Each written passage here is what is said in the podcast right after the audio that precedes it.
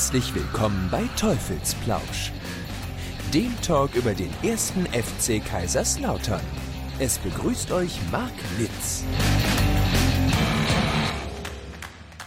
Hallo und herzlich willkommen zum Teufelsplausch. Mein Name ist Marc Litz und ich begrüße euch hier in der neuen Episode, äh, die ich natürlich nicht alleine bestreiten möchte. Das wäre ziemlich langweilig, glaube ich, einfach.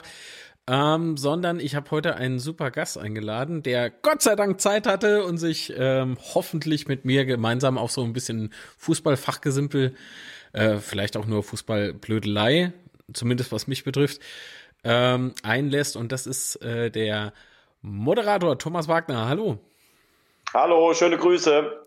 Jo, sehr schön, dass es klappt, habe ich ja eben schon angeteasert und ähm, ist deswegen so interessant.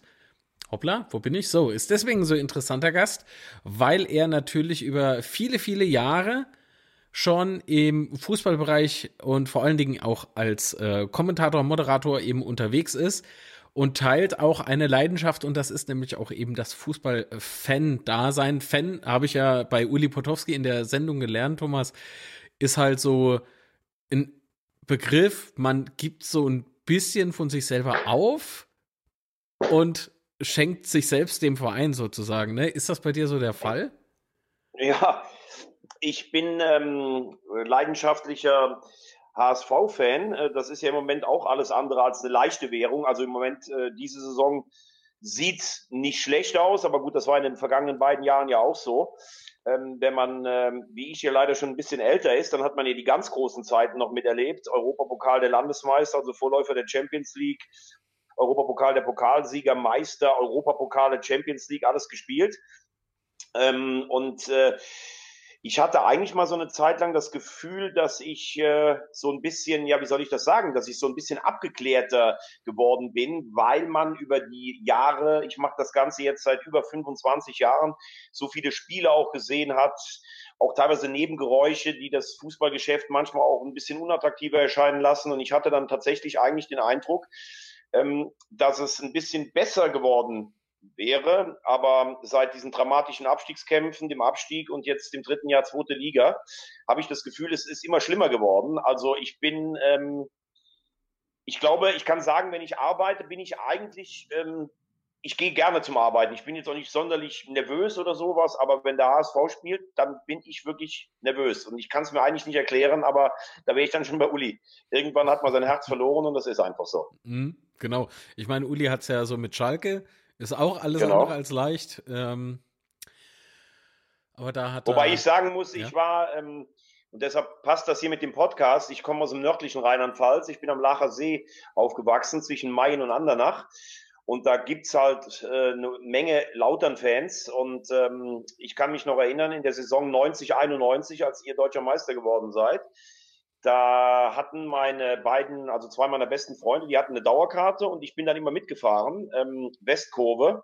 Ich glaube, ich habe in der ganzen Saison zwölf Heimspiele gesehen. Ich würde sagen, dazu noch sechs, sieben Auswärtsspiele. In Wattenscheid die beste Wurst gegessen, äh, zu Hause gegen Gladbach, als sie fast schon Meister wurden und dann 3-2 verloren in Köln mit über den Zaun im letzten Spiel. Also ich habe immer schon, ähm, und das auch über meine Familie, weil mein Vater auch immer eine große Schwäche für den FCK hatte, nicht nur jetzt so dahergeredet, ein ganz großes Herz für den FCK. Mir hat das vor allen Dingen auch immer gefallen, wie sie die Bayern filetiert haben. Ja, wem hat das nicht gefallen? ja. Na gut, den Bayern, okay. Ja. Äh, aber das ist schon sehr, sehr lange her. Und bevor wir jetzt ähm, da anknüpfen, sozusagen, ähm, lass uns erstmal ganz kurz über dich reden, weil es ist ja nicht einfach als Fußballfan gerade in diesem Fußballbereich zu arbeiten. Weil Neutralität oder Objektivität äh, sollte man ja da mitbringen. Fällt dir das äh, schwer? Ja, das weiß ich jetzt gar nicht so. Ich nehme niemandem ab, der das hauptberuflich macht, dass er nicht irgendeinen Lieblingsverein hat, sonst wäre er nicht zum Fußball gekommen. Mhm. Und äh, solange du nicht offensichtlich irgendwelche ähm, Entscheidungen anzweifelst, nur weil sie gegen deinen Verein waren oder einfach Fragen stellst, die ähm, schon sehr vorformuliert sind oder nur immer deinen Verein lobst und die anderen niedermachst, ist das kein Problem. Ich glaube sogar, wenn man das Ganze ernst nimmt, ist man vielleicht mit seinem Verein manchmal noch kritischer. Also ich bin HSV-Fan, das weiß auch jeder bei uns in der Redaktion und ich finde, das ist auch kein Problem. Ähm, die, die sagen, ich habe gar keinen Verein, den nehme ich eigentlich gar nicht ab, dass sie ein Herz für Fußball haben. Hm. Denkst du, sowas ist vielleicht auch förderlich oder eher hinderlich? Also so, wenn du, wenn du jetzt beispielsweise ein, ein äh, Spiel vom HSV kommentierst oder moderierst, da muss man, also ich merke es halt bei mir, äh, wenn wenn es um äh, FC Kaiserslautern geht, dann kann ich durchaus schon mal emotional werden. Ja klar, ich, ich kann mich auch an Szenen erinnern, äh, das war damals aber Champions League, da hat HSV gegen Moskau gewonnen, obwohl sie schon gar nicht mehr weiterkommen konnten und sie waren in der Bundesliga schlecht und es war so wichtig, dieses Spiel zu gewinnen. Da habe ich mich dann auch tatsächlich ertappt, dass ich äh, beim, beim Tor da in der 90. Minute auf den Platz gelaufen bin oder sowas. Da war ich noch deut deutlich jünger und wilder. Mhm. Ähm, aber ich kann das schon, ähm, ich kann das schon äh, äh kontrollieren. Allerdings, äh, als sie dann in der Saison ähm, also es mal, sie waren mir zweimal in der Relegation, einmal am letzten Spieltag gerettet und sowas. Da hat dann irgendwann mal mein, mein Fußballchef damals, der hat dann irgendwann mal gesagt, ich nehme dich da jetzt mal raus aus den Spielen. Ich weiß nicht, ob das für dein Nervenkostüm so, so gesund ist. Und äh, damit konnte ich dann auch leben. Mhm. Ähm, ein Relegationsspiel habe ich, nee, zwei Relegationsspiele habe ich gesehen. Äh, und zwar war das damals gegen die Spielvereinigung Kräuter Fürth. Mhm. Und da muss man ja sagen, das war damals auch so eine Truppe beim HSV, wo ich dachte, meine Güte, bitte, also, wenn die das heute nicht schaffen, ne, was ja im ersten Spiel so aussah, im Hinspiel. Ähm, ja, es sah ja eigentlich auch im zweiten Spiel so aus. Also, sie hatten sich damals, glaube oh ich, mit einer historischen so eine, Minus, Minus, ja. Ja, also die hatten sich mit einer historischen Minuspunktzahl, ich glaube mit 28 Punkten überhaupt in die Relegation gerettet, haben dann ähm, zu Hause 0-0 gespielt ähm, gegen Fürth. Das war schon relativ schlecht. Moment, ich muss doch gerade mein Handy leise machen. Jetzt gerade geklingelt. Und dann haben sie im Rückspiel haben sie 1-0 geführt durch La Soga. Sie hatten damals La Soga, Van der Vaart, Jansen, Adler, also eine richtig gute Truppe eigentlich. Und sind in der zweiten Hälfte eigentlich so nach dem Ausgleich von Fürth gegen Schlusspfiff getaumelt und haben sich mit 0-0 und 1-1 gerettet ich war damals auf dem Rückweg von der Konfirmation meiner Tochter und ich habe dann irgendwann das Radio ausgemacht äh, weil ich äh, wirklich befürchtet habe, ich würde äh, irgendwo gegen, gegen eine Leitplanke gegenfahren. Oh mein Gott. Und das Jahr später haben sie es ja dann fast noch auf die Spitze getrieben, dieses Ding, ähm, wo der KSC im Hinspiel schon die bessere Mannschaft war beim 1-1 und dann das Rückspiel macht der KSC das 1-0 und dann dieser Freistoß von Diaz, den man sicherlich nicht unbedingt geben muss, ins Tor rein und dann diese Explosion des HSV-Blocks und dann Müller in der Verlängerung. Also damals habe ich echt gedacht, nach der zweiten Relegation habe ich gedacht, wir steigen nie mehr ab. Aber ja, da hat mich der Fußballgott auch dann eines Besseren belehrt. Mhm. Ja, also aber Wahnsinn, ne? Es ist jetzt äh, schon äh, wie lange zurück? Keine Ahnung, ein paar Jahre zurück. Und ja, es sind jetzt ähm, so ist, ne? fünfeinhalb, sechseinhalb Jahre. Ja, das oh, hat man noch sehr präsent. Das, ja. das, das ist halt äh, so ein Zeichen dafür, wie sehr man da äh, mit seinem eigenen Verein durch dick und dünn geht, ne? So rein Ganz genau. emotionale, emotionale Achterbahn, sage ich immer. Ist halt genau. äh, extrem interessant. Oder faszinierend, nicht interessant, aber faszinierend. Ja, es, äh, es, ist sehr nervenaufreibend, aber es ist auch faszinierend, da hast du recht. naja, vor allen Dingen, wenn man selbst nicht betroffen ist, wobei ich immer noch äh, sehr viel äh, über den 18.05.2008 philosophiere hier und da. Das war damals der äh, beinahe Abstieg beziehungsweise der Nicht-Abstieg des ersten FC Kaiserslautern von Liga 2 in Liga 3. Genau, wo der, wo der gegen den ersten FC Köln, wo der Regen Richtig. plötzlich eingesetzt ist, das 3-0, ne, um Wetzenberg. Ja, ja, ja, genau. Ähm, und Köln, ich, ich glaube einfach, die waren an dem Tag einfach nur verkatert.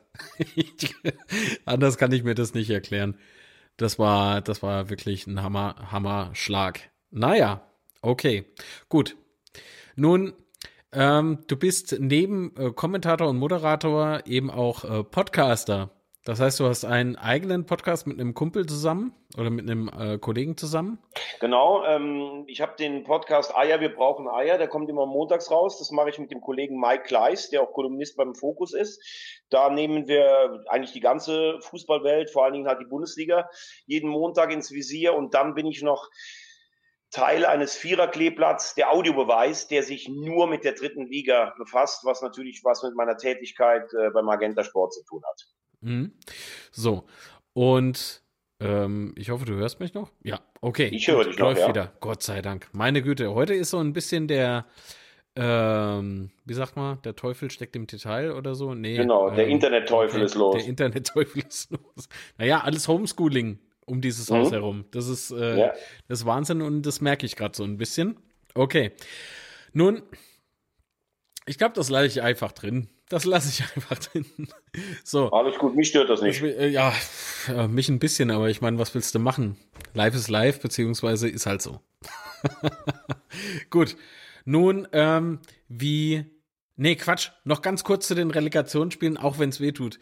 Äh, ich hatte aber eine sehr, sehr grandiose Begegnung ähm, vor, vor der Arena in Hamburg. Also, das war dann, glaube ich, das Hinspiel Genau, das Rückspiel fand damals in Fürth statt. Das Rückspiel war, ist immer beim Zweitligisten. Ach du, mich interessierten zu dem Zeitpunkt nicht wirklich äh, beide Vereine, aber ich fand es hochinteressant, dass man sich ein Relegationsspiel live angucken konnte. Mhm. Mm, nichtsdestotrotz habe ich äh, Uwe Seeler getroffen vom Spiel. Mhm. Und äh, da ist auch ein Foto entstanden. Und geknipst wurde es vom Herrn Delling, also von, von der ARD mhm. oder ZDF, das habe ich mhm. jetzt nicht mehr. Und das war einfach so, das war einfach so großartig für mich, Uwe Seeler halt zu treffen. Und wir unterhielten uns ganz kurz nur, ne, ob er irgendwie nervös ist, ob er sich das jemals gedacht hat, dass man in der Relegation landet und so weiter und so fort. Damals ging es ihm deutlich besser als heute, gesundheitlich. Mhm. Und ähm, ich war so nervös, ich habe da dann einfach nur den Herrn Delling eben gesehen und sagte so, hey Delling, hey Delling, komm mal rüber. Und der meinte schon, ich möchte ein Foto mit ihm. Er hat sich total gefreut und sehr verwundert, als ich ihm dann einfach mein iPhone in die Hand gedrückt habe und da würden Sie vielleicht ein Foto von Uwe Seeler und mir schießen. Das war Aber ist ja schön, dass er es trotzdem gemacht hat. ja, natürlich. Ich denke, er ist mir auch nicht böse. Naja. Nee, das glaube ich nicht. Okay, gut. So, und jetzt äh, gehen wir mal ganz kurz auf deine äh, zwei Podcasts-Projekte ein. Das eine ist äh, von Sport 1 oder wird über Sport 1 eben ausgeliefert. Ganz genau. Und äh, die, diese, dieses Trüppchen, ne, die, äh, das ihr da habt, das mhm. ist schon sehr unterhaltsam. Also erstmal Gratulation dazu. Das ist, das ist ein interessanter Mix auch. Ja, finde ich auch. Wir haben halt den Markus Höhner, den Kommentator, den kenne ich halt schon ganz lange. Ähm, weil wir ja auch so ein bisschen, also ich glaube, er ist ein bisschen älter als ich, aber weil wir dann halt so die ähnliche Generation sind. Und dann äh, der Tobi ist ein bisschen jünger als ich und der Yannick ist unser Benjamin, ähm, der, äh, wir sagen immer, der kommt immer aus dem Recherchekeller, weil der alles über die dritte Liga weiß.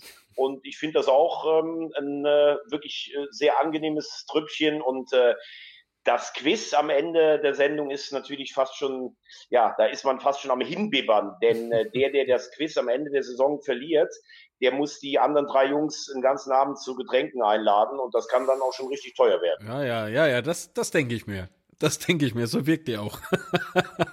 also es ist auf jeden Fall sehr authentisch und ich glaube ein empfehlenswerter Podcast. Natürlich auch Eier, wir brauchen Eier. Jedoch ist da die Konstellation anders. Das heißt, ihr seid keine Truppe, sondern ein Duo. Und ähm, der ist auch irgendwie so vom, also die Gesprächsdynamik gefällt mir extrem gut.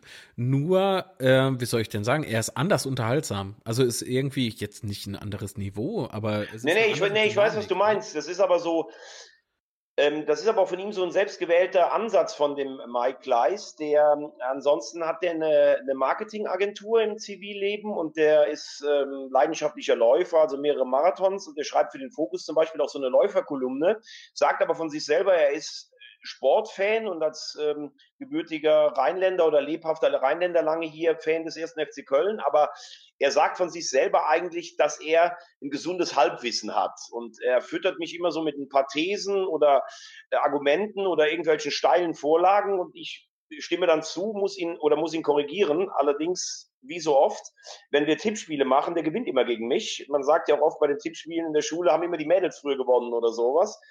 Ähm, ich finde halt, dass er eine wahnsinnig gute Stimme auch für einen Podcast hat und äh, dass er eine, ja, wie soll ich sagen, auch sehr gut formulieren kann. Deshalb hat das eine ganz andere Taktung. Bin ich bei dir wie der Audiobeweis, hat aber auch seinen Reiz und macht mir riesen Spaß, ähm, dieser Eier-Podcast und ähm, ist natürlich, weil er sich mit dem Fußball im Allgemeinen auch befasst, das darf ich, glaube ich, hier sagen, schon durchaus erfolgreich und ähm, ja, schönes Projekt, muss ich sagen. Ja, absolut. Was trieb dich denn eigentlich in die Richtung Podcast? Äh, ist es jetzt Das war halt tatsächlich macht, dieser. Das war damals der Mike Leis, der irgendwann gesagt hat, ähm, ich hatte für den Fokus auch ein paar Mal ein paar Interviews gegeben oder Kolumnen geschrieben, da hat er gesagt, Mensch, lass uns doch mal selber was ausprobieren. Da war das noch so in den Kinderschuhen und dann haben wir das einfach aufgezeichnet bei einem Freund, der ein Tonstudio hat. Und durch seine Kontakte beim Fokus äh, wurde das dann auf der Plattform erstmal abgespielt. Da gab es gute Resonanz und ja, so sind wir dann irgendwann auch den ganz normalen Weg gegangen über Spotify, Audio Now, Prodigy, iTunes und äh, ja, mittlerweile montags morgens fester Bestandteil und dann abends mache ich mit Laura Bantora noch 100% Bundesliga bei Nitro. Also der Montag ist ein gut ausgefüllter Tag.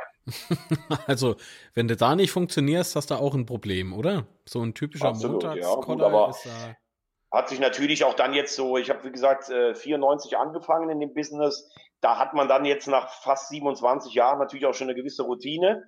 Aber trotzdem klar, ähm, du musst halt immer versuchen, auf den Punkt konzentriert zu sein, denn was du heute einmal im Fernsehen falsch sagst zum Beispiel, das ist ja dann innerhalb von, von fünf Sekunden viral und dann kannst du schon mal der größte Depp sein. Hm.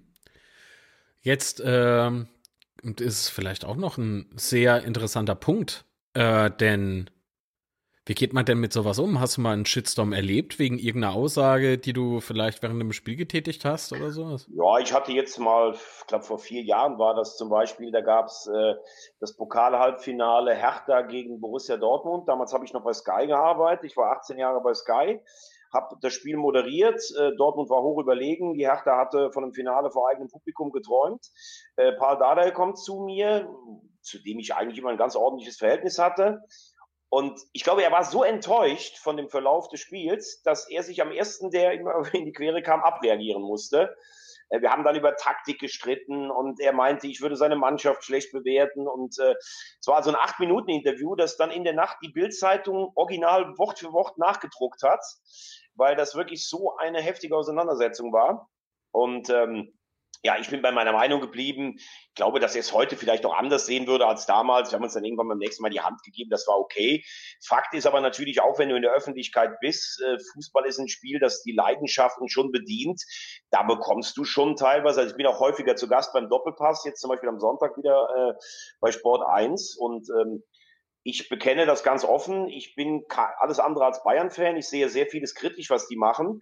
Auch wenn man vor der momentanen Gier dieser Mannschaft sicherlich ähm, auch einen Respekt zollen muss, einfach, dass die immer weitermachen, egal was sie gewinnen. Aber ich äußere das auch, dass ich vieles kritisch sehe und da ist dann schon teilweise natürlich auch schon mal die Hölle los. Da kriegst du dann auch schon mal richtig Shitstorm oder Beleidigung. Da muss ich dann sagen, wenn man sich in die Öffentlichkeit stellt und glaubt, dass man seine Meinung auch irgendwo auf einem Medium äh, nach außen tragen kann äh, oder sollte, dann muss man auch damit leben. Das, äh, keiner liest das gerne, das ist ja gar keine Frage, aber wie hat Marcel Reif immer früher gesagt, ähm, der ähm, natürlich auch lange bei Sky schon so ein, ja, wie, Lehrmeister ist zu viel gesagt, aber ich habe sehr viel auch von ihm gelernt. Äh, der polarisiert ja auch, der hat immer gesagt, also wenn du 50 Prozent der Leute erreichst, dann hast du schon einen guten Job gemacht. Man kann nicht allen gefallen und mhm. mit dem Motto bin ich schon ganz gut gefahren. Ja, das ist doch ganz gut. Das gucke ich mir mal ab. so. Jetzt hängt bei mir schon wieder das System. Ich weiß nicht, was heute los ist. Das ist wirklich ähm, ein Kraus. Ich hoffe, du hörst mich noch. Ja, du bist wieder da. Du warst mal kurz eingefroren. Ah, okay. Ja, du auch. Bei mir. So, aber jetzt läuft's ja wieder. Gott sei Dank. Meine Güte, Alles ist das gut. heute verhaspelt. Ich hoffe, die Aufnahme funktioniert fehlerfrei. Ähm, so, und ich habe ich hab unlängst äh, den äh, Podcast gehört äh, von Sport 1. Na, der, Hör, äh, der Audiobeweis, so rum. Und im Audiobeweis habt ihr euch über den ersten FC Kaiserslautern unterhalten zu Beginn. Und da ging es ja. eben um den äh, Trainerwechsel von Sabine zu Marco Antwerpen. Und da ging es ja mal richtig zur Sache, finde ich. Also da habt ihr ja mal, äh, ja, nicht ausgeteilt, aber es war sehr interessant, das mal von außen denn einfach so zu hören, ne? Wie das, wie das so wahrgenommen wird und vor allen Dingen, wie es betrachtet wird. Mhm. Ja, es war, es ist eigentlich so ein bisschen so ein Running Gag äh, Markus Höhner, der ja früher auch für Sat 1 ran kommentiert hat, ist, das glaube ich, kann man sagen, äh, total angetan von Marco Antwerpen. Wir sagen immer, der ist Marco Antwerpen-Fan und er ist Marius Kleinsorge-Fan. Ähm, wir unterstellen ihm immer so ein bisschen, dass er sich äh, mal in irgendeiner Aktion oder in irgendeiner Saison so ein bisschen sportlich verliebt hat und ähm, dass dann dieser Trainer äh, praktisch oder dieser Spieler über allem erhaben ist und wenn es mal nicht so läuft, dann sind es meistens die anderen schuld. Ich äh, selber sage ganz klar, dass ich Jeff Saibene sehr schätze. Ich finde den einen wahnsinnig angenehmen Typen menschlich. Ich habe den schon beobachtet in Bielefeld damals, da hat er die vom Abstieg gerettet, aus fast unmöglicher Situation, ist dann Vierter im nächsten Jahr geworden. Das war eine extrem gute Arbeit. In Ingolstadt ist auf Platz vier entlassen worden, wo er sechs A-Jugendspieler ähm, eingebaut hat. Das war, finde ich, auch eine gute Station. Da hat man zu früh die Nerven verloren. Dann kam er nach Lautern. Ich hatte große Hoffnungen, dass er Lautern von da unten wegführt. Die haben sich nicht erfüllt. Deshalb kann man sicherlich auch ähm, sagen, also ich habe das Spiel gegen Wien gesehen, das war wirklich äh, äh, der tiefste Tiefpunkt. Äh, mir hat wirklich auch das Herz geblutet, weil ich äh, für den FCK, ich habe es ja gesagt, immer eine große Schwäche hatte. Deshalb kann ich auch verstehen, dass man den Trainerwechsel vorgenommen hat, aber wir hatten die Diskussion, dass Markus halt gesagt hat, Sabine ist viel zu emotionslos. Ähm, und Antwerpen, der bringt die Emotionen rein. Dann habe ich gesagt, naja gut, aber in Würzburg ist er ja eigentlich auch kläglich gescheitert und in, in Braunschweig trotz Aufstiegs weggejagt worden, weil er Teile der Kabine und den Aufsichtsrat verloren hatte. Hm. Ich wollte damit ausdrücken, man kann einen Trainer sicherlich nicht nur nach einer Station bewerten. Äh, und das hat er meiner Meinung nach so ein bisschen gemacht, indem er Saibene nur an Lautern gemessen hat, während Antwerpen nur an Münster äh, gemessen wurde. Und ich glaube, irgendwo in der Mitte können wir uns treffen. Ich kann den Trainerwechsel nachvollziehen. Ich glaube, dass Antwerpen ein sperriger Typ ist, aber für die Situation genau der richtige. Und ich hoffe äh, von ganzem Herzen, dass er Lautern rettet. Mhm. Ich auch. Und ich glaube, wir sind nicht die einzigsten äh, Personen, die das so, die einzigen Personen, ja. die das so sehen. Wobei ich ganz ehrlich sagen muss, ja. äh, das möchte ich auch kritisch anmerken, auch wenn ich jetzt hier in einem Lautern Podcast bin. Ähm, mir hat vieles rundherum um diesen Verein, den ich ähm, ja immer so ein Stück weit auch ähm, ja, wie soll ich das sagen? Äh, man, man, hat ja immer, klar, der HSV ist mein Verein, aber da gibt es immer so zwei, drei andere Vereine, auf die man guckt. Da möchte man auch, dass die gewinnen. Mhm. Der, der, FCK hat schon im letzten Jahr ein bisschen bei mir eingebüßt. Also diese Transferpolitik, äh, trotz dauernder Schulden und einer Insolvenz, dann ähm, immer noch Mondgehälter zu zahlen. Und wie man in der Szene hört, ist es immer noch eigentlich der mit Abstand höchste dotierte Kader der Liga wenn du jetzt so ein bisschen Sportfan bist, und da meine ich jetzt nicht euch mit, weil mir wäre es letztlich dann auch egal, wie ich die Klasse halte. Hm. Das hat aber schon einen kleinen Nach Nachgeschmack. Ich finde, dass sich auch viele ähm, Vertreter des Vereins in der Öffentlichkeit einfach nicht gut darstellen. Ähm, ob das äh, ja fast jetzt schon, muss man sagen, fast bemitleidenswerter Boris Notzon ist, der finde ich einzelne Spieler, die gar nicht so schlecht sind, dahin geholt hat, aber das große Ganze passt nicht. Dann äh, einen Vorstand, der eigentlich lange abgetaucht war. Dann ein Geschäftsführer Vogt, der aber eher sicherlich von der Verwaltung und von den Finanzen kommt. Dann Markus Merck, meinen alten Kollegen bei Sky, wo ich echt große Hoffnungen hatte, der teilweise auf Pressekonferenzen auch ein, ein, ein, unglückliches Bild abgibt, bis hin zu Olaf Marschall, den ich letzt im Interview hatte, den ich als Spieler fast verehrt habe, wo ich dachte, Junge, wo ist denn deine Ausstrahlung, wo ist dein Feuer hin? Ähm, bis hin zu diesem Stadion, das mit dem Stadion, was ich mit 31.000 oder 34.500 kenne, hm. dieser enge Betzenberg, der jedem Gegner Respekt, das einzige Stadion, das Tore schießen konnte.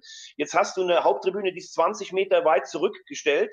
50.000 wäre selbst in der Bundesliga wahrscheinlich äh, nicht in jedem Spiel ausverkauft. Ein Rasen, der wirklich der schlechteste der Liga ist, eine Drainage, die sie vor sich hin modert boah, da muss ich sagen, das hat mit dem FCK, in dem ich mich sogar fast trotz meiner Liebe zum HSV ein bisschen verguckt habe, mhm. nicht mehr so viel zu tun gehabt. Und äh, diese Anmerkung sei mir auch gestattet, auch wenn ich alle Daumen drücke und auch glaube, dass der FCK in der dritten Liga bleibt. Hm. Ja, natürlich. Ich meine, das ist jetzt aber nichts, äh, was man nicht nachvollziehen kann. Sag ich ja auch ganz ehrlich als Lautern-Fan. Dem kannst du argumentativ nichts entgegenschmeißen. Jedenfalls nichts Sinniges. Ähm, ich glaube, das Problem bei Lautern ist immer so ein bisschen, äh, ich habe das auch mal im Podcast gesagt, du warst früher immer das kleine gallische Dorf in der mhm. Bundesliga. Mhm. Du hast gegen die Millionenstädte Berlin, München, Hamburg, Köln gespielt, gegen die Großkopferten aus Frankfurt, die meinten aus ihrer Bankenmetropole. Und äh, in Stuttgart, die meinten, sie wären was Besseres vielleicht. Und du warst, selbst wenn du deutscher Meister warst, warst du gefühlt eigentlich immer der Underdog. Und aus dieser, aus diesem Glauben und aus dieser Identität konntest du auch Fußball spielen. Da hat es wirklich gereicht, alles zu geben. Das Trikot war nass, du hast einen über die Bande getreten und hast dann mit, mit, mit Mythos Betzenberg, mit einem Stadionsprecher, der immer die Uhr falsch gelesen hat und mit manchmal Schiedsrichterentscheidungen die Spiele gedreht. Und das war die lautere Welt. Aber spätestens in der dritten Liga kannst du ja nicht sagen, wir sind der erste FC Kaiserslautern und es reicht, wenn wir hier nur kämpfen, weil da bist du in jedem Spiel der Topfavorit. Das hat ein, ist auch ein, ein Wechsel in, in der Spielphilosophie. Und ich habe das Gefühl, das hat kein einziger Trainer bisher geschafft, der da war. Weder Fronzek noch Schommers noch Saibene. auch mal Dominanz ausstrahlen. Und ich habe bei uns im Podcast gesagt, ich habe das Gefühl, wenn Lautern über die Mittellinie kommt, dann ist das gegnerische Tor immer noch 200 Meter entfernt. Ich habe sowas harmloses nach vorne eigentlich noch nie gesehen und das äh, hoffe ich, dass sie das abstellen können, weil ähm, es waren natürlich letztlich zu viele Unentschieden, die den Kopf gekostet haben, auch von Sabine, obwohl da auch ein paar Spiele dabei waren, die gut waren. Zum Beispiel zu Hause gegen Ingolstadt oder in Dresden. Wenn du vielleicht da mal eins gewinnst und zwei, drei äh, machst, ähm, zwei Dreier-Serie, aber jetzt geht's einfach nur noch erstmal um sportlich Überlegen, Überleben in Liga 3 und ich hoffe, dass das jeder verinnerlicht hat. Ja, das hoffe ich auch sehr. Äh, das ist auch so, so ein Punkt, weißt du, den du vorhin angesprochen hast ähm, wenn man jetzt einfach mal von der Mannschaft auch weggeht, beziehungsweise, nee, ganz kurz nochmal Boris Notzon als tragische Figur, das ist er, definitiv. Nicht zuletzt, ich glaube, das war im Rahmen der, der Trainervorstellung bei der Pressekonferenz, wo man plötzlich äh, geäußert hatte, äh, man hat ihm äh, diesen schweren Rucksack einfach mal abgenommen und ihn aus dieser Entscheidung, aus dieser Trainerverpflichtung rausgenommen. Ähm, das, das, ich halte das für sehr, sehr hinderlich bei der künftigen Berufswahl, ne, äh, beziehungsweise bei dem äh, zukünftigen Arbeitgeber vielleicht auch. Ja. Also ich glaube nicht, dass das sehr förderlich war, diese Aussage ähm, in der Öffentlichkeit für Boris Notzon. Ja, absolut. Ja. Also äh, da, da, bin ich vollkommen bei dir. Ich weiß eher auch nicht, der, der, kam ja hier aus Köln, er war ja unter Christoph Daum, mhm. galt er eher so als ein ganz besonderer Scout und Trüffelschwein und sowas. Ähm, ich finde es auch schwierig, wenn du, wenn du als, wenn du als, äh, wenn du als sportlicher Verantwortlicher immer einen Kader zusammenstellen musst für immer wieder einen neuen Trainer. Jeder hat eine neue Idee. Fronzek kam damals, ähm, hat äh, ja in der zweiten Liga so leidlich eigentlich noch so ein bisschen die Hoffnung am Leben gehalten. Dann kommt er in die dritte Liga, dann wird er entlassen. Dann kommt ein Schommers, ähm, den, den, den lässt du den ganzen Kader neu gestalten, auch für diese Saison sicherlich kein schlechter Fußballlehrer, aber von seiner ganzen Ausstrahlung schon so ein Stück weit auch von oben herab. Dann macht er einen Kader für seine Art Fußball, dann stellst du den nach zwei Wochen frei und bei Sabine eigentlich genau dasselbe wieder. Da ist überhaupt keine Stringenz auch vom, vom Ganzen von oben runter. Und wenn der Notz dann immer wieder Spieler kaufen muss, die der Trainer will, die der Trainer will, dass die irgendwann nicht mehr zusammenpassen, das ist natürlich auch ganz klar. Aber mittlerweile hat er natürlich auch so ein bisschen den Stempel, gerade in Lautern so ein bisschen gegeben hat. Und ich meine, da muss jetzt auch mal schnell eine Lösung her. Entweder du sagst, pass auf, der ist trotzdem ein guter Kaderplaner, der bleibt bei uns. Ja. Dann muss man ihn aber auch stärken oder man muss das äh, Verhältnis auflösen. Jetzt einfach so weiterzumachen, ich glaube, das kann nicht die Lösung sein. Nee, das ist am Ziel vorbei, da bin ich ganz bei dir. Ähm, es ist halt so, ich habe in dem anderen Podcast äh, erwähnt, dass ich der Meinung bin, ähm, dass die Spieler, die geholt worden sind, schon äh, Qualität mitbringen. So ist es ja nicht, aber die mhm. Mannschaft als ja, komplette Mannschaft sozusagen, ne? Die, die Jungs als Mannschaft, da hinkt die Qualität noch. Und ich hoffe inständig, mhm. dass das vielleicht Marco Antwerpen irgendwie, ja, irgendwie hinbiegt. Wie? Das weiß ich nicht. Ich bin nur ein kleiner Klugscheißer im Internet, weißt du? Aber, aber das, äh, Gut, aber man muss natürlich auch sagen, dass es auch viele Spieler gibt, die einfach auch unterperformen. Wenn man sieht, wie Poiré eigentlich in Karlsruhe und in, in Braunschweig die Liga zusammengeschossen ja, hat und was ja. der für Chancen liegen hat lassen in Lauter, da kann kein Trainer was dafür, noch kein Sportdirektor kann was dafür. Ähm, trotzdem denke ich, ist es ein bisschen so, dass du, du hast eine Abwehr gehabt. Ich glaube, Schommers hat vor allen Dingen noch darauf gestanden. Stabile Spieler, die kopfballstark sind, die, ja. die äh, Power verkörpern. Also ich mag zum Beispiel eigentlich ich, ich war selbst früher Vierer und habe in der Verbandsliga gespielt. Und ich mag eigentlich auch so Spieler wie Kevin Kraus. Das ist für mich so ein, ja, wie soll ich das sagen? Das ist für mich so immer so ein Turm in der Schlacht gewesen. Wirft sich in alles rein, kommt mal stark, auch so ein bisschen Lieder auf dem Platz. Aber Spieleöffnung ist, glaube ich, weder seine noch äh, groß die andere Stärke von vielen, die da sonst gespielt haben. Dann mhm. hast du eigentlich immer Probleme auf den Außenbahnen gehabt. Nicht das, was ich von früher kenne, vielleicht auch von Lautern, dieses bedingungslose Tempo. Und dann hast du vorne einen, der die Hütten nicht macht. Ne? Es wirkt alles so ein bisschen unaustariert. Dann hast du mal wieder einen Redondo, der, der ganz gut spielt.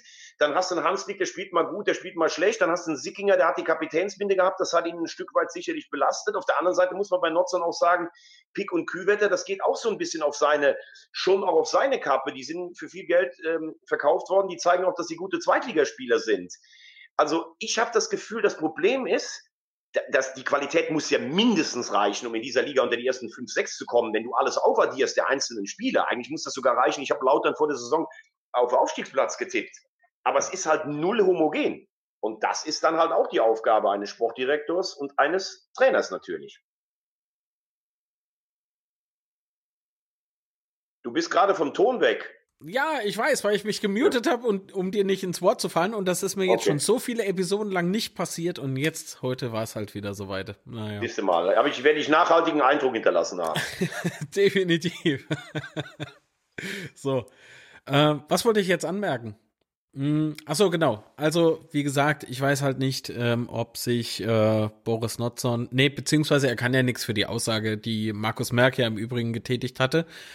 Ähm, ob ihm damit halt ein Gefallen getan worden Nee, ganz sicherlich ist ihm damit keinen Gefallen getan worden. Nee, ja, klar. und generell fragen sich auch Leute, wer macht jetzt was beim FCK? Das ist, das ist genau. glaube ich, so das Schlimmste, äh, was man mir entgegensetzen kann, so als Frage, weil ich stehe da und muss auch mit den Schultern zucken und kann nur spekulieren. Das ist das mhm. Schlimmste, weil du musst dir mal vorstellen, ein Fußballverein hat ja Strukturen. Und ich glaube, an denen mangelt es aktuell extrem. Und ich hoffe, dass jetzt äh, die anliegende JHV in, ich glaube, sechs Tagen zum Zeitpunkt dieser, nee, in zehn Tagen, dass sie da irgendwie Klarheit bringt oder irgendwas verändert. Das ist, ja. das ist wirklich schlimm. Das, äh, ich weiß nicht, gab es so sowas mal beim HSV? Ja, beim HSV gab es schon, beim HSV gab schon genug, äh, gab schon genug ähm, äh, Trouble. Äh, erstmal am finanziellen Tropf von Herrn Kühne gehangen, der ein sehr erfolgreicher Mann in der Wirtschaft ist, aber vom Fußball, wie er selbst sagt, nicht so viel Ahnung hat. Dann hatten wir alles, einen Berater namens Rainer Kallmund und einen Spielerberater namens Volker Struth, die dann Herrn Kühne gesagt haben, was er mit dem Geld machen soll. Einen schwachen Sportvorstand, Dietmar Beiersdorfer, Trainer, die entlassen wurden, trotz Rettungen und sowas. Das Glück Thomas Hengen dann da, äh, wo du jetzt mal sagst, das das ist jetzt mein Leitbild und danach verpflichte ich auch ein paar Spieler.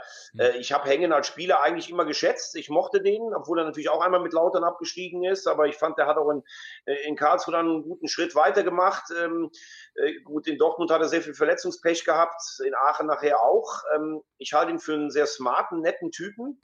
Auf der anderen Seite Erfahrung bisher nur in, bei Alemannia Aachen und damit Platz 11, Regionalliga West, jetzt auch nicht die Sterne vom Himmel geholt. Aber gut, jeder hat ja mal angefangen äh, wahrscheinlich ist es besser als alles, was wir sonst in der Konstellation da hatten und äh, vielleicht der impulsive Antwerpen und der eher ruhige, smarte Hängen, das könnte vielleicht passen. Ich hoffe es für den FCK.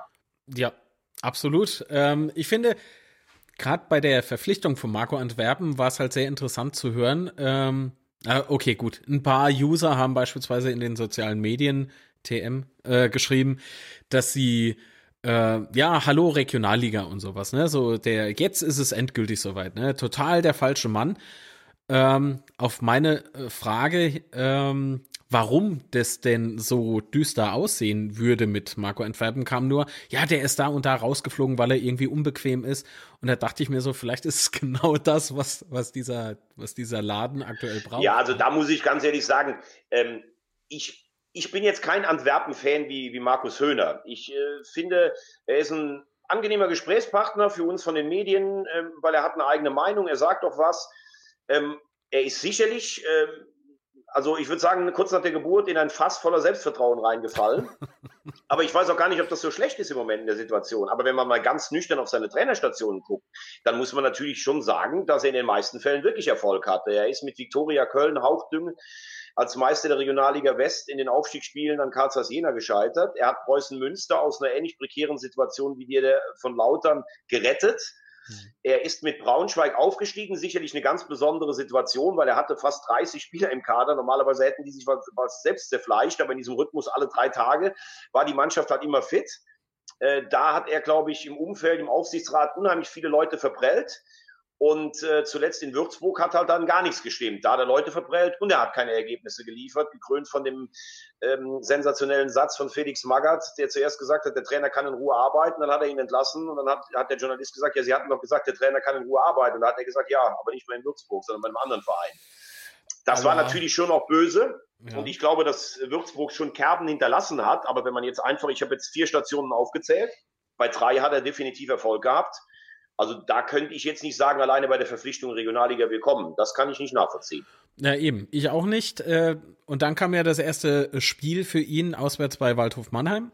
Ähm, und das lief ja sehr gut. Das muss man mhm. ja mal lassen. Natürlich ein ganz brisantes Derby, ne, direkte Nachbarn und so weiter und so fort. Sehr, sehr heißes Duell. Ähm, ja, ich war da, ich habe das Spiel gesehen. Und was meinst du? Ja, äh, genau wie du sagst. Äh, ich hatte vor dem Spiel schon 2-1 für Lautern getippt, ähm, weil ich auch glaube, dass äh, Waldhof mit dieser Situation hatten selbst eine gute Serie. Äh, du kannst dann äh, den, den, den äh, ungeliebten Derby-Nachbarn eigentlich auf den Abstiegsplatz schießen. Die Waldhofs Mannschaft war im Kopf nicht bereit und der FCK war bereit. Auch eine, ich finde, eine gute Aufstellung gewählt. Jemand wie Zuck hinten auf links. Dann, ich glaube, was war es? Winkler und äh, Rieder, glaube ich, in der Innenverteidigung. Das hat gut gepasst. Ähm, es war sehr viel Aggressivität auf dem Platz. Äh, Kleinsorge ist wirklich explodiert in dem Spiel. Oh ja. Ähm, trotzdem muss man ganz klar auch sagen, das hat natürlich oft auch was damit zu tun, wirklich wie ein Spiel läuft. Ne? Du machst eigentlich so mit der ersten guten Chance, machst du ein Tor, dann machst du noch eins. Wir müssen uns nicht darüber unterhalten. Also wenn ich eins gelernt habe in 27 Jahren, dann dass das Spiel, Saison und Matchglück schon alles auch viel ein bisschen auch beeinflusst. Und ähm, es gab auch ganz viele Spiele, da kann ich mich erinnern, zum Beispiel Sabine in der Hinrunde gegen Ingolstadt. Das war mit das beste Spiel, was ich gesehen habe. Da kriegst du so ein unglückliches Tor hinten raus, machst ja, in der 19. Ja, kriegst du noch eins abgepfiffen. Das kann auch andersrum laufen, ne? aber trotzdem, er hatte die Mannschaft gut eingestellt, er hat sie da erreicht. Das war einfach Zug drin, wobei das ist ja meistens nach einem Trainerwechsel der Fall.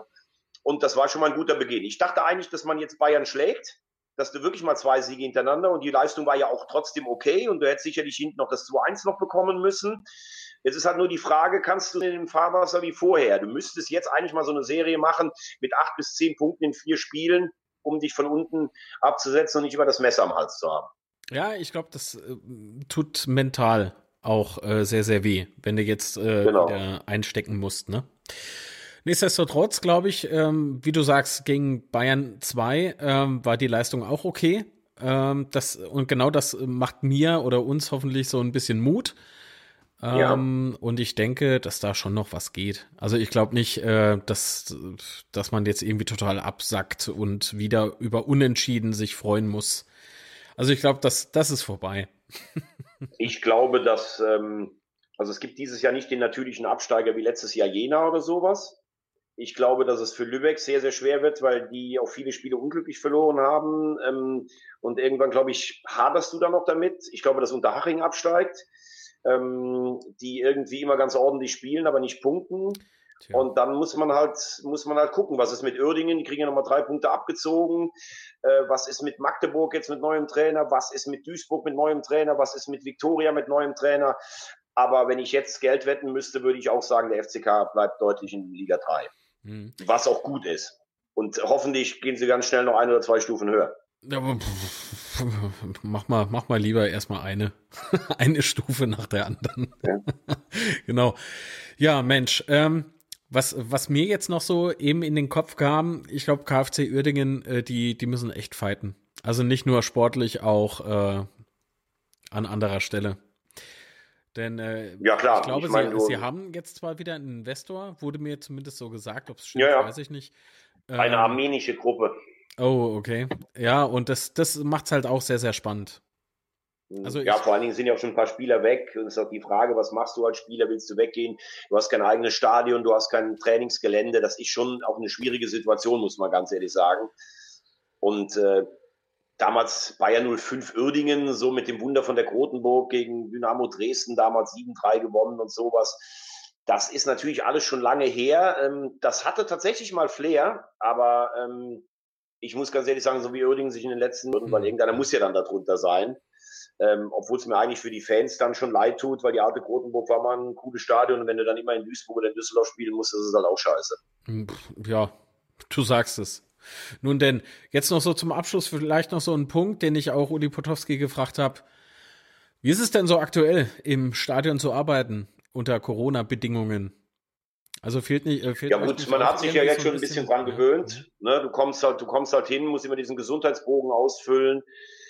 Es gibt Spiele, zum Beispiel in der Europa League oder bei der Nationalmannschaft, da bekommst du das Fieber gemessen. Äh, jetzt in der dritten Liga kommst du ja eigentlich gar nicht mehr irgendwo in die Zonen, wo du früher mal mit einem Trainer oder mit einem Spieler oder so. Ich meine, also zum Beispiel ich kenne ja Gary Ehrmann schon so lange, äh, weil wir so oft auch, also ich meine, wenn man sich getraut hat, früher ein Interview mit ihm zu machen, aber ich fand ihn immer, ich, ich fand ihn immer irgendwie einen total coolen Typen und äh, wenn wir uns dann gesehen haben, so über all die Jahre, auch manchmal im Kabinengang, dann kam er dann mit den beiden Bällen in den Händen, kam er dann dahin und hat mich dann so begrüßt und auch nach dem Spiel hat er dann auch mal gesagt, Mensch, was haben wir heute Mist gespielt oder sowas oder Mensch, da weit wächst wieder was ran, also immer diese Leidenschaft und so. Ähm, das fehlt mir schon natürlich so ein bisschen, auch mit Leuten zu reden, die dann über Jahre kennst. Wir stehen dann irgendwo oben auf der Tribüne, wir haben eine Maske an, die Spieler oder die Verantwortlichen, die in der Testung sind, die können die Maske ausziehen, wir machen dann auf Abstand das Ganze.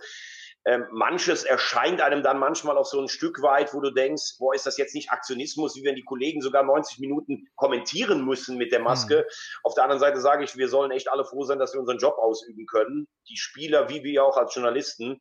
Und deshalb kannst du das auch mal, was da jetzt alles ist, äh, klaglos über dich ergehen lassen. Ich freue mich einfach, dass ich am Wochenende im Stadion arbeiten kann. Tja, du darfst ja rein. Ich darf rein, ganz genau. Aber es ist natürlich, es ist natürlich was anderes. Also da müssen wir nicht drüber reden. Ähm, ich glaube, dass ähm, insgesamt jetzt natürlich der Blick auf Stadien, die voll sind, noch mehr verklärt wird, weil es gibt auch viele Spiele, da ist auch selbst wenn Publikum dabei ist, wenig los. Also es gibt ja auch so, es gibt ja auch so Legenden, ne? Also ich finde die Südtribüne in Dortmund wirklich enorm eindrucksvoll. Ich finde das Stadion schön und wenn da der, der Kessel brodelt, dann ist das geil. Ja. Aber es gibt auch genauso, auch bei Spielen von Dortmund gegen Schalke, selbst damals gegen Liverpool, da gab es Phasen, da hast du gar nichts gehört. Also wir tun immer so, als wenn jedes Stadion 90 Minuten lang brodelt und das jetzt alles weg ist. Das, das ist nicht so. Und es gab auch am Betzenberg früher Spiele, da war das Stadion voll, da war es auch nicht immer so. Aber äh, die, die Wahrscheinlichkeit, dass sich in dem Spiel irgendwas entzündet und dass einfach auch Leute da sind und ein Wechselspiel vom Rasen auf die Ränge sind, die ist halt überhaupt nicht mehr gegeben. Und das ist natürlich in großen Stadien teilweise echt schon richtig frustrierend, muss man sagen. Ja, außerdem fehlt äh, uns Fans noch so ein bisschen der Austausch miteinander oder untereinander. Das ja, heißt, wir können klar. ja aktuell noch nicht mehr zum Stammtisch sozusagen in der Fankneipe mhm. oder sowas. Das fällt halt alles weg. Du triffst keine Kumpels mehr im Fußballblock. Ähm, das ist alles äh, sehr, sehr mies. Und trotzdem mhm. ist es halt leider aktuell noch nötig, äh, in der Hoffnung, dass das ganz schnell wieder vorbei ist. So. Genau. Ähm, Gibt es noch einen Punkt, den du gerne loswerden möchtest? Äh, außer, dass du dich gerne mit Gary Ehrmann unterhalten hast. ja, äh, was, was kann ich noch sagen? Ich habe ähm, eins meiner ersten Interviews, die ich bei Sport 1 damals ähm, bundesweit geführt habe, war tatsächlich beim Abschiedsspiel von Stefan Kunz mit Fritz Walter. Also meine Eltern zu Hause im Wohnzimmer. Mein, mein Vater sagt, er hatte Gänsehaut und fast Tränen in den Augen, dass sein Sohn mit dem großen Idol äh, sprechen kann. Ähm, ich habe auch durch die äh, Zeit bei Sky, weil er mal mein Experte war und weil wir uns auch so ein bisschen dann, also befreundet ist immer so ein großes Wort, aber wir waren ein paar Mal zusammen essen, habe ich einen guten Draht zu Bruno Labbadia, der ja nun auch Meister war 91, trotz mhm. seines letztlich dann nicht ganz so ähm, ja, lautfreien Wechsels zu den Bayern. Und wenn du dich mit denen noch so allen unterhältst, ne, was da früher los war, wenn dann Udo Scholz in der 93 Minute gesagt hat, 87. Spielminute, Anschluss für den ersten FC Kaiserslautern. Ich habe immer gesagt, das Stadion hat dir pro Saison fünf, sechs Punkte äh, äh, gegeben. Und ähm, ich wohne ja in Köln, obwohl ich HSV-Fan bin. Da ist auch immer das Lustige. Die FC-Fans halten sich natürlich auch selbst ernannt für die besten Fans der Welt. Dann fragen die mich ja dann immer so, wo ist denn die Stimmung außer bei uns am besten? Dann sage ich immer so, naja, also es gibt schon noch ein, zwei Stadien, wo es besser ist als bei euch, weil der FC-Fan, der neigt auch dazu, bei 0-2 auch schon mal rumzumüllen oder zu pfeifen, was übrigens auch bei vielen Vereinen, ähm, die so eine große Tradition haben, der Fall ist. Ich weiß, das hört man jetzt nicht sicherlich so gerne ähm, in Lautern, aber so in der Bundesliga muss ich sagen, nicht nur durch die Europa League, ähm, ist schon in Frankfurt ist die Atmosphäre schon gewaltig, muss ich sagen. Ähm, das war aber, fand ich auch früher schon so, bevor die so bundesweit ins äh, Geschehen kamen. Und ich mag halt auch so Stadien wie Rot-Weiß Essen oder Offenbach, wo es auch richtig zur Sache geht. Und äh, ja, in meinem Wunschszenario spielt der erste FC Kaiserslautern in der Bundesliga vor 34.500, ein paar aufgestockten ähm, VIP-Logen, rasiert die Bayern mit 3 zu 1 und äh, spielt um den Einzug in die Champions oder in die Europa League, würde ich mir sehr wünschen. Ich wage nur zu zweifeln, ob das so schnell nochmal wiederkommt. Um Thomas jetzt ähm, nicht so, äh, also um Thomas jetzt nicht so ganz zu verfallen mit den lieben Wünschen und so weiter und so fort. Wenn ihr ihm widersprechen wollt, dass in Frankfurt die, eine Top-Stimmung ist oder eine bessere Stimmung wie bei uns auf dem Bett Ich weiß, das ist für laute Fans Nein, nein, nein, Thomas, ey, ich muss dich gleich stumm schalten, ne? Dann hinterlasst ja. dem äh, unter diesem Video einfach einen Daumen nach oben, um zu sagen, nee, bei uns ist besser. und wenn ihr nee, rein zufälligerweise Frankfurter seid, gesagt. dann auch ich habe ja nicht gesagt, dass Frankfurt besser ist als Lautern. Ich habe jetzt gerade von den Bundesliga-Stadien gesprochen. Also wenn Lautern voll ist, glaube ich, ist das nach wie vor mit das Nonplusultra.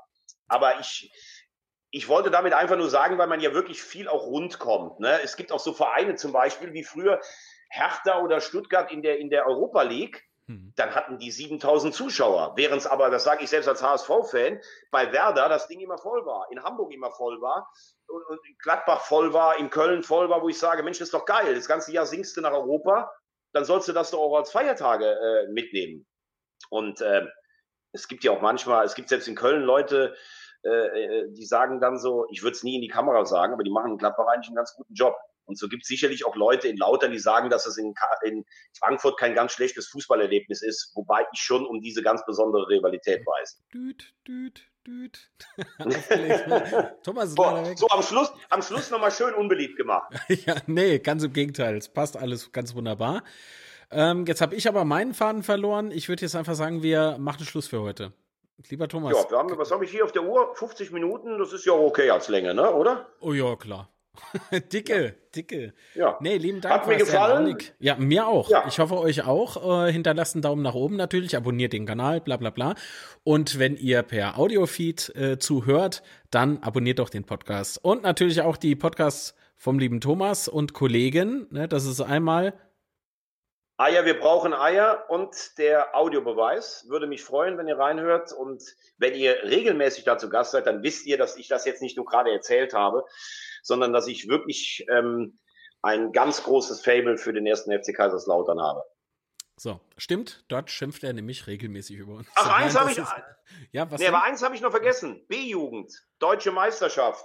Spielvereinigung Andernach, Reinhard Meister gegen den ersten FC Kaiserslautern, Südwestmeister. Damals gab es ja noch nicht die Juniorenbundesliga, 1988. Wir mit dem Bus auf den Betzenberg hochgefahren. Mein Gegenspieler hieß, ähm, ich glaube, Andreas Appel. Der hat dann später noch Oberliga Südwest gespielt der hat härter geköpft, als wir geschossen haben damals.